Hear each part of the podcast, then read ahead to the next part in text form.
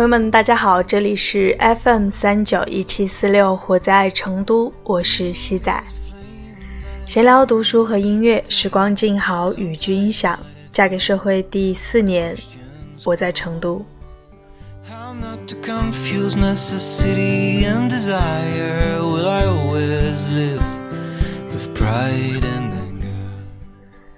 差不多又有一个月的时间。那这一期录节目的话，是关于离职这个主题。嗯，这两天就昨天去办了离职手续。那这两天确实中间发生了很多和别人的对话，也就很想要用这种方式把最近两天的事情都记录下来。我觉得是一个，是有很多比较温暖和欣慰的东西在里面。对，其实这是我的第三份工作，出社会第四年的第三份工作。对，然后我是去年的六月八号进入的公司，那到现在的话。差不多就我看一年零三个月的时间，刚刚好。那其实因为我是在前几天的时候刚刚新带了一个徒弟，我原本的话是计算这个月底的样子，可能二十多号到三十号的样子，赶在国庆节之前去提离职。因为想着新带了一个徒弟，然后稍微有一点经验，可能看他的一个成长速度，应该差不多十几天到二十天的时间是正好的。可是计划永远赶不上变化嘛，对，就在前天早上的一件临时发生的一个意外，导致了我的提前离场。这个事情，当时我觉得引起的这个轰动还挺大的，但是现在再去回过头来看的话，好像还是非常能够理解了。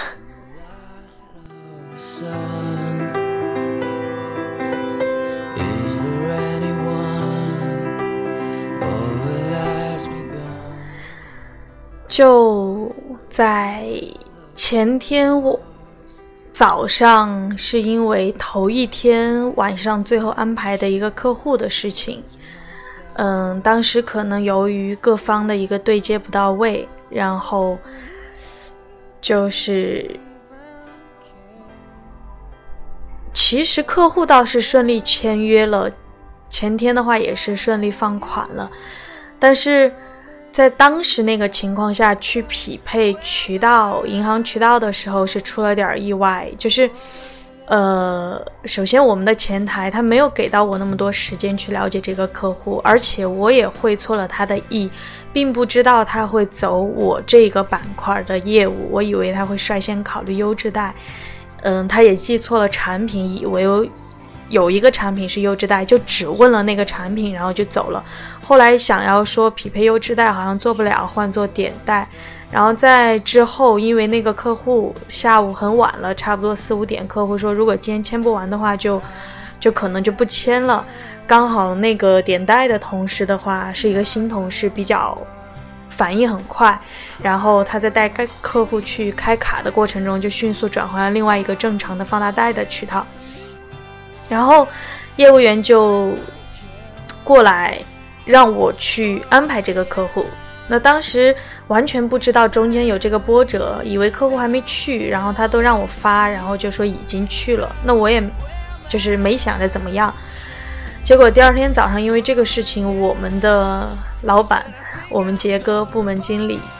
就怪我这个事情，呃。他就是当时是一种挺可能生气的口气问我说：“怎么没有去给他正常的去匹配到原本最后他去签的这个渠道，而是给他说了其他的？”就想说，我当时有点懵，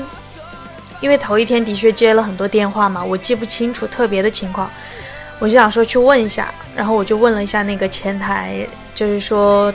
当时是个什么状况，然后问了两句，我瞬间就回忆起来了，然后我就说其实不是那个样子，因为怎么怎么样，然后呃，其实我说了一两句的时候，就感觉到他的火气更大了，就我们老板，他就会说。他的重点还是不在于听我的解释，他可能就觉得就是我匹配失误，是我的工作疏忽，他就会说，为什么人家一个新人都能够匹配到这个渠道，然后你一个老权证都不行？就听了那样的话，特别受不了。因为我一直想说的是，就是如果是我的错，我一定会承担错误。你怎么样说我都可以，我就忍一忍或者笑一笑就完了。但但凡不是我的问题的话，我绝对是受不了那样的一个，就是莫须有的罪名和黑锅，特别是在那样的一个责怪的口气下，就是真的很窝火。然后我就去声嘶力竭的争了几句，类似于反正就是具体的说了什么我忘了，反正就是争了几句，意思就是说如果能匹配我，为什么不匹配？我又不是傻。最后我俩就。火遇上火就杠起来了，后来真的情绪很冲动，我拿着手机转头就就想要走掉，可能就去找业务员或者就就先去平复情绪这样。结果杰哥他非常激动的吼了我一句话，我已经忘了原话到底是怎么样哈，大概意思就是说，那你现在就收拾了滚蛋，或者说现在就收拾了去走人，大概反正是这样，就是很。很具有侮辱性的一句话，然后我的第一件事情就直接头也不回拿着手机去了厕所，不是马上走掉，是去了厕所对，然后在洗手间里面关上门，这样自己直接泪崩的哭了一会儿。就当时的那个哭是两个原因吧，一个是因为他在那个情境下对我吼了那句话，办公室里面应该其他所有的。我们部门的小伙伴，或者是其他竞争对手的这些，应该都能听到。那是一句我觉得很具有羞辱性的话。然后我也觉得说，即使是一个之前离职的同事里面，可能即使他的表现不那么好，然后他没有做那么多事，你也觉得他不适合，你都会以委婉的。形式，比如说在微信上或者怎么样，很委婉的或者私下里的去让他去离职，然后但是好歹做了那么久的一个员工老员工，而且我觉得你应该是就还挺看好我的，就怎么样可以轻易的居然就就用这样的方式去提出这个话题，我当时就很气愤，也很委屈，很受伤，是这一点。还有一点就是想说，就其实工作那么久，我可能还会带有比较重的主观的感受进去。我就觉得，不管是作为战友也好，上下级也好，你是我领导也好，或者是大家一起共事这么久的一个状态，其实你非常了解我是怎么样的一个人，你也知道我是有多么去。较真儿，然后每一次在对待这一类的客户和接见上是有多么认真的一个人。在这样的情况下，当你觉得提出质疑的时候，你是不是应该不是第一时间是去质疑我的专业度和能力，质疑我是不是疏忽？你第一件事情，你最起码先了解一下原因、根本和过程。你可能我说的很片面，你可以再去找前台了解一下，或者怎么样综合的去了解。但是你完全没有这样的一个时间，就直接的去扣帽子，换谁不生气、不难受呢？当然，我的性格也有很大原因。反正就当时就因为这两点嘛，就哭了一会儿。然后后来我就给杰哥发了一个状态嘛，类似于还是挺生气的。我当时觉得。他的那个点哈，就是对我愤怒发火，以至于脱口而出那样一句话的点，可能不仅仅只是因为那一件事情，他肯定是前期已经积累了，最近可能对我哪里哪里或者又不满，但是我不能非常清楚到底是哪里，因为我总觉得我自己是 问心无愧这样，然后想了一下，就想说。嗯，最近这么混乱的局面，会不会觉得我在部门里面就是这种感觉，好像是在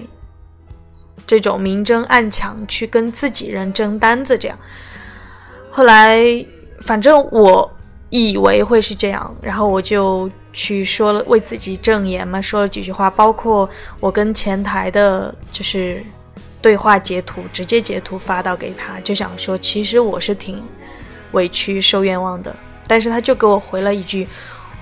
我没有没有人跟你争业绩，然后我就想说你怎么能够什么这么不专业或者怎么怎么样的，类似于这样两句话。当时感觉他那个火气还是很大，然后 我就只能回复一句，就不想争了，就觉得无所谓了，就好吧，就当是我不专业好了。当时真的特别难受，而且还有一个点就是。”当我准备拿起手机去去想要去为自己再争一下去证言的时候，我就觉得走不走无所谓。本来我也想好了要走的，不过是你用这样的方式去说出来了。但是就算走，我也不能背着黑锅走。我是什么样，我就得告诉你是什么样。就这样一种心态。当时去看手机的时候，发现就可能他吼完那句话的。不到两三分钟，就马上就把我踢出我们的部门群了，那种感觉真的很悲凉。就你工作了这么久，真的那么一两个点，至于说会对你这个样子吗？到底是有得有已经积累起了多大的怨恨才能做这样的事儿啊？当时是那样的感受。呃，然后当时那个具体的一个哭泣和心酸历程就不说了，但是，呃，后来据他们说，当时总监我们老板的老板大老板知道这个事情以后，第一时间就跑跑去了行政人力那边去找那边的总监领导，他以为我会不会就这样一气了之，就就直接去离职或者办手续或者做做什么。傻事儿，找没找着，然后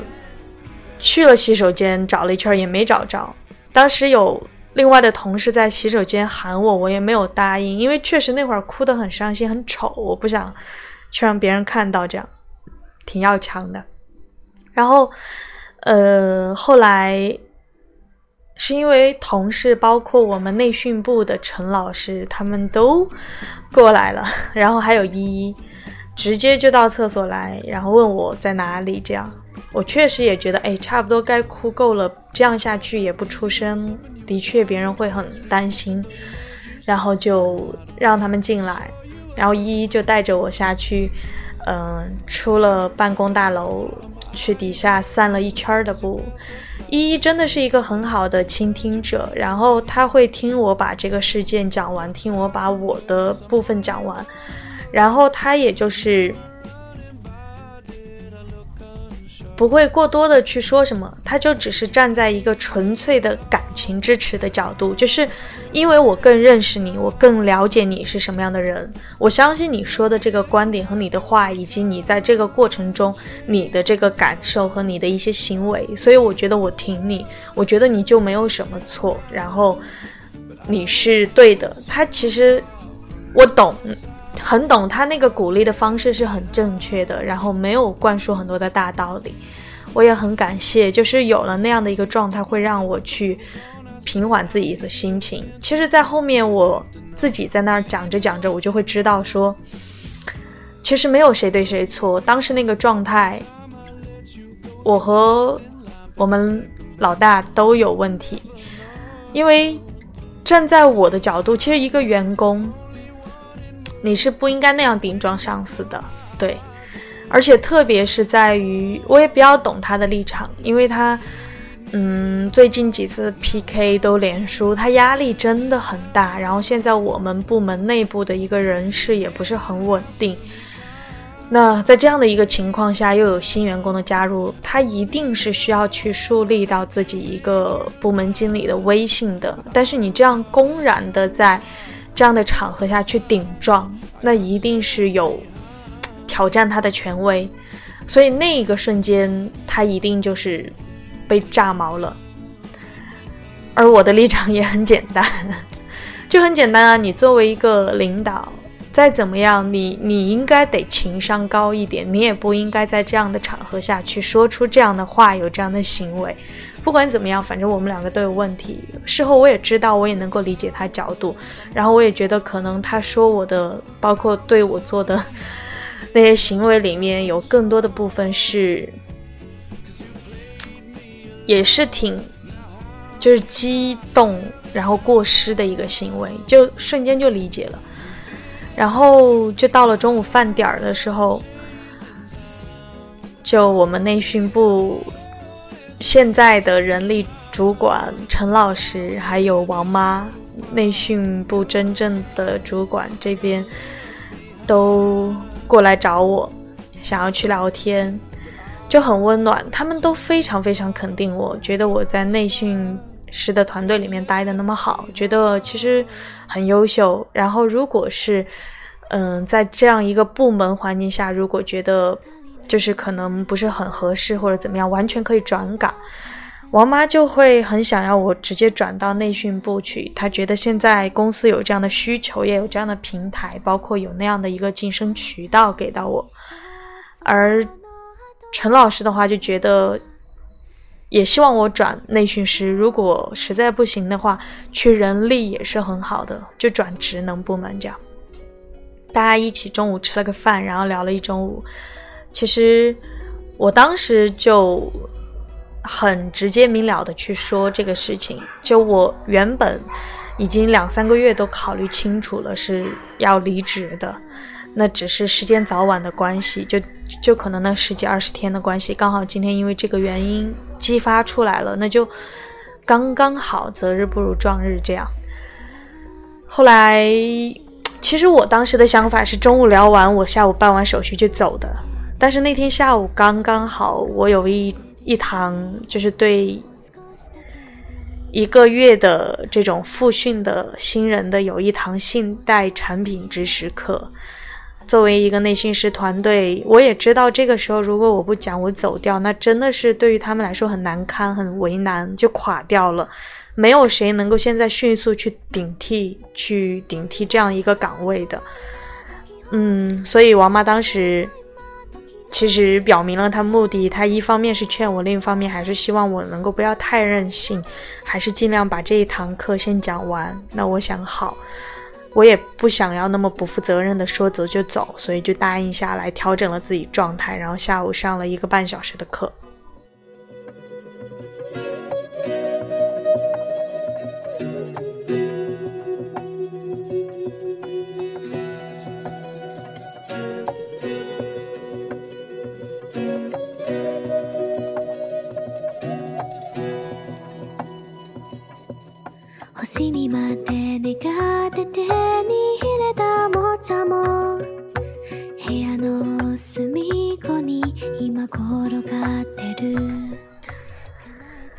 然后我讲完课以后，就去找总监聊了天，因为当时其实总监上午。找过我没找着，以后就给我发了微信问我在哪儿，然后他就等着我去找他，他想说你过来找我聊一聊天这样。嗯，我也知道他是出于要劝我的目的，但是就调整状态嘛，下午讲完课再去找他。然后黄姐就让我把办公室门扣着，非常语重心长、非常平易近人的跟我聊了一个半小时。我可能现在都忘不了，就那天下午坐在他办公室里面，当时那个不开温空调也刚刚好的温度，就是不热不燥也不凉，然后外面阳光非常好，阳光透过那种大的玻璃窗落进来，在办公室里面就挺温暖的，挺舒适、挺惬意的一个氛围和环境。他当时就想要先听我说一下这个过程，然后也说一下，其实，在事发之后他的一个嗯所作所为嘛，就是可能去批评了杰哥，批评了我们老板，包括也会站在他的角度讲他当时是怎么样，包括我的不对怎么样，我都能够理解，都能够知道。后来就跟我聊了很多，就。想要说那是什么原因导致我都纠结了两三个月都不来，不去找他聊天，直接就做了这样的决定。然后为什么不想做下去？了解完我的原因以后，他觉得，如果真的只是像我说的这样，觉得自己不适合这个岗位，那完全不是这个样子。我有很多优点，然后有很多人都在肯定我，那。可能性格里面有一些缺陷的部分，其实那些部分不代表我不适合，而是说不管我出去做什么行业、什么岗位，真的要去展现自己非常优秀的话，都需要去改掉某一些性格，去规避一些问题的。他当时说的这个点我很认同，对。但是即使这样说，我仍然也不觉得说。我改掉这个性格，继续待下来就是一个最好的选择，因为我内心仍然已经有了一个明晰的坚持，就是我想要去做其他的事儿，想要去追求自己的梦想。然后他就会比较用自己过来人的身份告诉我，他其实有很多经历，以前没有去跟我们聊过的，有很多创业经验。这样，那站在他的角度来说，很辛苦，而且他也觉得我的确不适合。他最后就给我了两个选择，一个是要么就觉得改改性格留下来继续做，现在其实做的挺好挺稳的，就差一个时间去越来越好。实在是如果不想要留下来的话，没关系，转到公司的其他的职能部门也可以，因为会很适合其他的岗位、其他的部门。公司现在平台很大，也有这样的机会和更多的空间。说了很多，我也很感谢他。然后说完以后。就是我仍然可能还是坚持自己的想法，然后他也看出来了，他说：“那行，那你坐一下，先不要走，不要动。”他就跑去隔壁办公室去找了人事部副总经理 陈老师过来，让他过来留我。陈老师过来跟我单独聊的时候，第一句话就说：“你知道吗？你们黄姐刚刚过来找我，第一句话就跟我说。”哎呀，你去劝一下他，就如果你没有把他留下来的话，他明天走了就不会再回来了哟。但是陈老师就说，他其实中午跟我聊过，他已经知道我的想法了，他知道我现在接下来我想要去做什么事儿，他也确实觉得说，如果我留下来，我也能够做得很好。但如果我真的想要走，并且已经定了的话，他会支持我的，尊重我的选择和想法，他。不觉得说我一定就做不好，或者像，嗯，他们想的就站在一个商业的角度，我很不适合经商，我这个性格或者这个人的大脑或者怎么样，会不太适合或者怎么样，他就觉得你很文艺，你很有坚持、有个性、有梦想。然后我以前也是这个样子，但是因为结婚生孩子。包括之后这样，我没有坚持我当时的那些想法，而现在变成了这个样子。我还是挺希望你能够去坚持你的想法去做，就看看会不会有什么不一样。我理解他当时的那个心情，我觉得可能很像是看到了曾经的自己。所以，如果曾经的自己还有另外一种选择的话，他也想要去看看，说走另外一条路会不会走得好。也是很感谢他跟我聊了很久，聊到六点多下班的时候，导致最后离职手续也没有办成。然后我就是是昨天第二天，昨天下午的时候去办离职手续。我原本以为可能半个小时一个小时就结束了，然后结果办离职手续的过程中遇到了更多的人，嗯，填了一张表，因为离职手续它是需要部门经理签字，然后总监签字。包括人事部的一些办公用品交接签字，然后保险、社保这一块也需要签字，财务部关于薪资结算也要签字，然后最后的话就有人事部的总监，然后公司总经理和公司董事长三个签字。我当时前面还都挺顺利，就是部门经理和总监都签的很快，因为他们知道我去已决，然后也没怎么样。呃，我其实找老板杰克签字的时候，我感受到了他的那种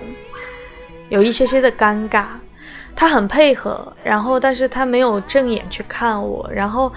就是有一点点不自在，有一点点尴尬，甚至他可能会有一点点的。不好意思和抱歉，但是他没办法去说，我能够感受得到，然后我就只是全程都是那样的去微笑着。然后我去找财务部签字的时候，刚进财务部办公室，我去找那个呃财务小妹妹签字，但是财务总监就看到了我。他看到我那一身非工作装的打扮，以及这个点儿去找他们签字，瞬间就明白了。他先是一个很吃惊的表情，然后就对我说：“哎，你过来。”他就让我过去坐窗边，就跟我聊，就很小声的想跟我聊。他说：“我不是以其他的什么身份跟你聊天，因为确实你离职跟我没有太大的关系，但是我真的从私人的角度很想知道为什么他，因为在参加那个。”内训师选拔比赛的时候，复赛有他，他当时就是给我们所有参加复赛的人和其他的评委、其他的老总一起打分，他当时是唯一全场给了我满分，而且他对我印象非常好。然后在那一次上面，他能够和其他老总，包括石总交流的时候，都觉得对我印象很好。再加上可能有一些其他的耳闻，还有一两次的这样看我的一些表现，感觉。他就觉得，就从上次，特别是在内训师的时候，从我当时我自己那个 PPT 的选题，我心中的预顺，我没有那样去大肆的歌颂，而是去提出，作为一个驻行转回来的一个同事，一个后台，我看到的公司存在的一些问题，各个岗位上的一些问题，以及我觉得可以提出来的一些建议，我对公司的企业文化与理念的一些想法，他从那个点就感受到，其实我是一个。很有自己主见、很有思想的一个人，就是很有想法。他就觉得，就呀这么优秀，为什么你会走？然后他就想要了解很多真实的原因。我们俩就聊了一会儿。他说他自己在财务部，虽然就是其实很多事情也会知道，但是。嗯，对于公司确切的这些运作底下的一些问题，他的确没有那么清楚。他很想站在我的角度去了解，我就讲了一下从后台的角度，我现在觉得我们的公司以及这个行业有多么的混乱，以及它的价值观与我自己有多么的背离，有多么的灰色。他当时听了。有那么一些惊讶，他说：“其实我们过财务多多少少会知道，但是我不会知道有这个样子这么厉害。”但是他就后来换了个思路，他说：“那我有没有想过，其实我可以试着去做前台，或者去去转其他的部门？他觉得我很适合，就其他的都够。你可以不在那一个人手下干，不在那一个部门干，你转一个更好的平台会干得很好。”他他也坚持这个原则。我后来还是说了我的想法，这样，然后，嗯，他也听了，可能就觉得说，就不管怎么样，还是挺祝福你的。我们还是真的聊了也很久，可能也有最起码半个小时，然后也是那只那样微笑着就好说再见，然后拿了我的那个辞职表，最后就去找行政总监签字，哦，人事总监签字，整个人事行政主管主管。其实他那里签完，再找石总、邝总签字就完了。当时他们人事部的几个人正在开小桌会议，我看快完了，悄悄走过去，想要说签个字。他看到了是我，愣了两秒，然后就就是说：“哎，那差不多就这样，就先结束了会议。”然后就说：“那我们俩先来聊一聊。”又坐下来跟我聊，那一聊可能又聊了有不止半个小时。他从了解了他没有，他先是肯定我各种各样的公司的表现，他对我的了解，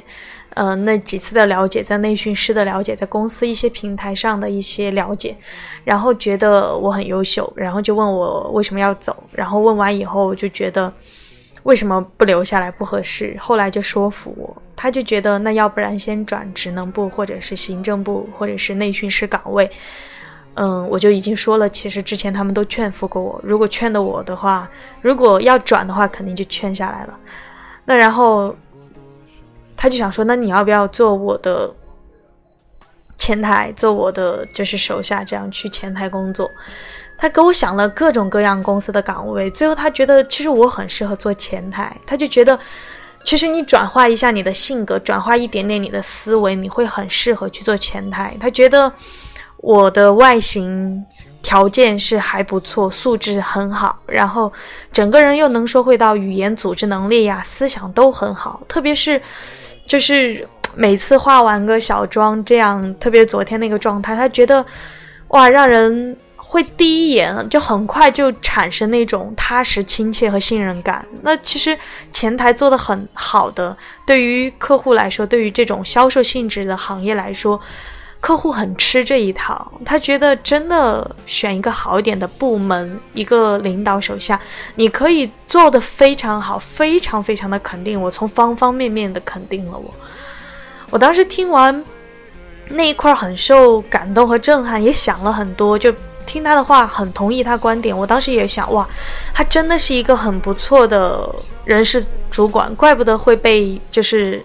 老总们从易代挖过来来做我们公司的人力，因为你会发现他情商真的特别高，他说服人也真的有一套，他不会特别大的条理框框架架的去告诉你硬性的灌输，他会委婉的去告诉你，他甚至给我举例子说他怎么样去教他的孩子，教导他的孩子，激发他更好的那一面。然后他也跟我说，人生就是一个人就像魔方一样，A B C D 那么多面，其实你的 A 面最优秀，你为什么一定要用 B 面去盖掉它？他，我理解他的意思，他想说，可能我性格里面那些我直的地方，可能有一些缺陷，或者说自身没有意识到的一些东西束缚住了我，一些观念和思想的没有那样去转变打开，束缚住了我。他就想说，为什么不能调整一下，用 A 面出来？而要让避免来决定你是谁，我听了那个很受震撼，也很感动，然后也很有很有所思，但是我还是坚定我的想法。就那一瞬间，内心里始终有一个声音说：“不要动摇，就坚持，因为你确定了你下一步要做什么。”但是他还是觉得我没有想好，他怕我一时冲动。最后我说我已经想好了，他说：“可是我还没有想好，所以我。”不给你签这个字，那不如你你先休息一下下，休息一周，调整几天，然后我们再给你电话。然后也许你想好了，那你这么多岗位你都可以转。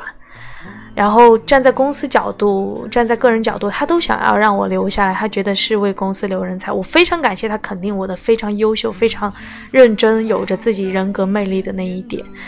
嗯。然后他也会重复的去跟我讲，如果不是因为你那么优秀，为什么会有这么多人来劝你？如果不是你优秀的话，我就已经给你签字，我为什么要花这么多时间去说服你？始终就觉得很可惜，很惋惜，就觉得可能年轻人一时冲动，没有看清前路，做一个决定，哇，多么惋惜！我能理解他那种惜才的心情，但是就还是想坚持自己吧。然后昨天晚上回来以后就。嗯，跟莽大哥也坐着聊了很久。他听完以后，他觉得说，其实很羡慕、很嫉妒我，觉得我这么优秀，被这么多人肯定。但是他也觉得为我开心，就是他看到了我从调回公司以后这半年的状态，我的那样的认真和努力，我那样的一个。就是他觉得他自己或者是一般人不会去做到那个程度上的那种认真和较劲儿，正是因为那一股子的认真和较劲儿，使得现在有那么多人看到了我的优点，然后他们都认可我，都非常肯定我，都觉得我很优秀，展示出了我身上的一些潜能。然后他也觉得说，不管怎样都支持我，但是。希望我的梦想，我不是破罐子破摔的，或者为了一些点去逃避似的就去做它，而是也不是说我走走看，走到那儿能做下去我就做。他是希望，既然梦想你都抱有了这么大的希望，你就一定把它实现，抱着一定成功的想法去做它。那那样的话，你就一定要思虑周全，一定不能莽撞一时冲动。当时他的那一番话也说的我很认同。其实。这些东西，如果你自己不是心里、内心、潜意识里一直有这么一个声音的话，可能很多时候你听不进去。我就觉得，就是潜意识里面有那个声音，它其实也若有若无的想要去告诉你这些东西。然后当别人这样说出来，你就会觉得非常认同，你会觉得他们非常理解你，或者说非常了解你。那一刻。就是想了很多，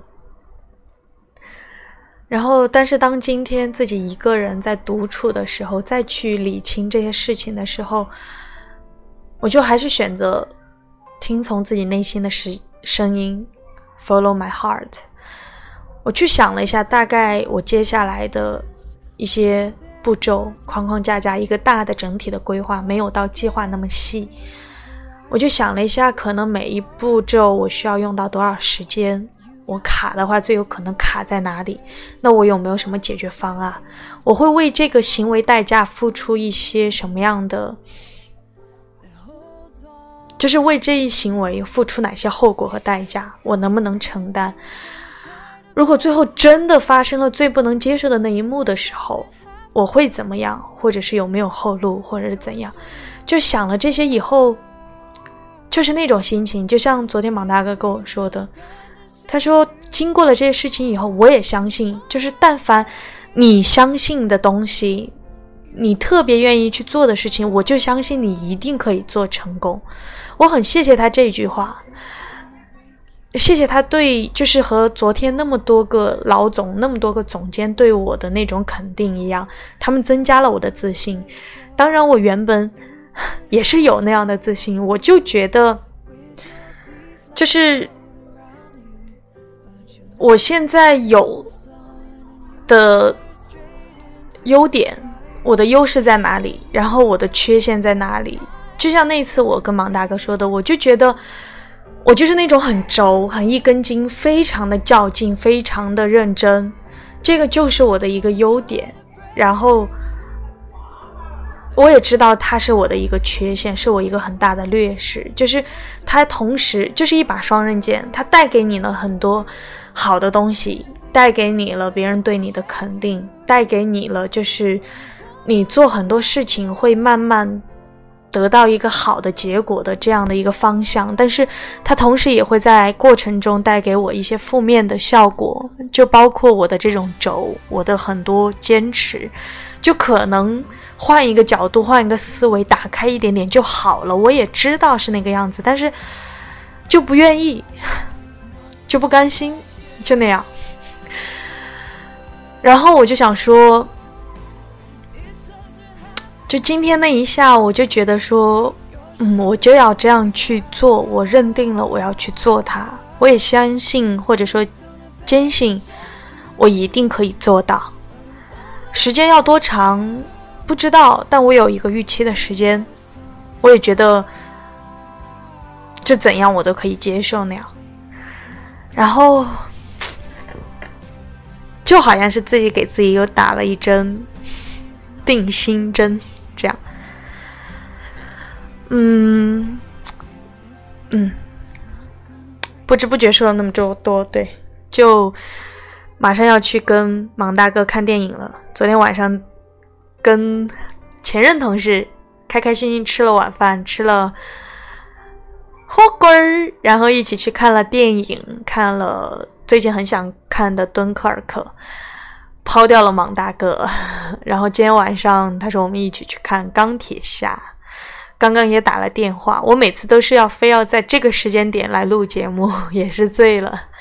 嗯，现在就准备去看电影了，然后就想说录下这一期节目，我是希望在之后，比如说，如果我再去听自己的节目，或者说再想要知道我当时离职的心情，以及当时离职的时候发生了哪些事情，我会想要听到，就是现在的这个这一段录音，这个记录。我真的就是关于这两天，我还是特别感谢他们。我就觉得有时候人真的是要到了那个情境，你才能看到有那么多的人在关心和支持你，以及有那么多人他们发现了你的闪光点，他们发现那个 A 面的非常好的你。我很感谢他们对我的价值的一个认定看好，然后我也想给自己更多的信心，让自己活力满满，好好的走下去。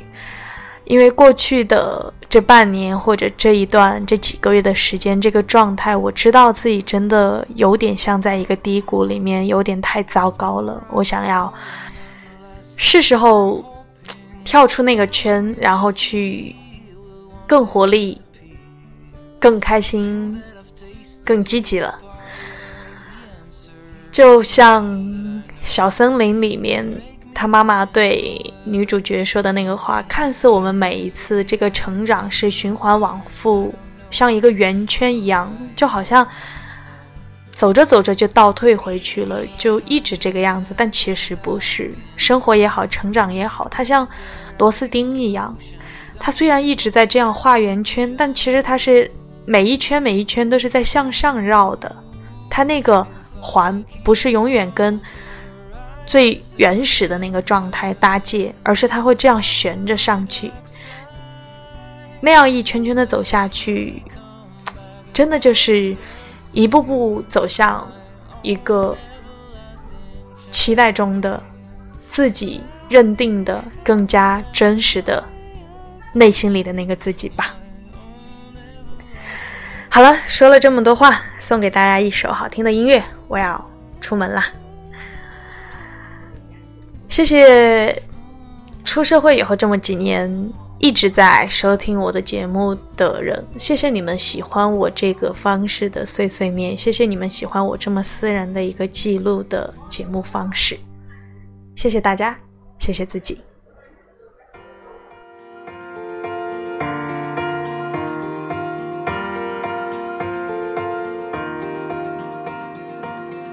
I know you struggle and you're wrestling with unbelief. You feel the fire growing cold. Your broken heart is beating heavy like the air you breathe. You're in this valley all alone. So, where do you turn? Where do you go? Well, He knows every pain, every tear that you've cried, every single part of you. And He knows every doubt, every fear that you fight, the battles you've been going through. And when it feels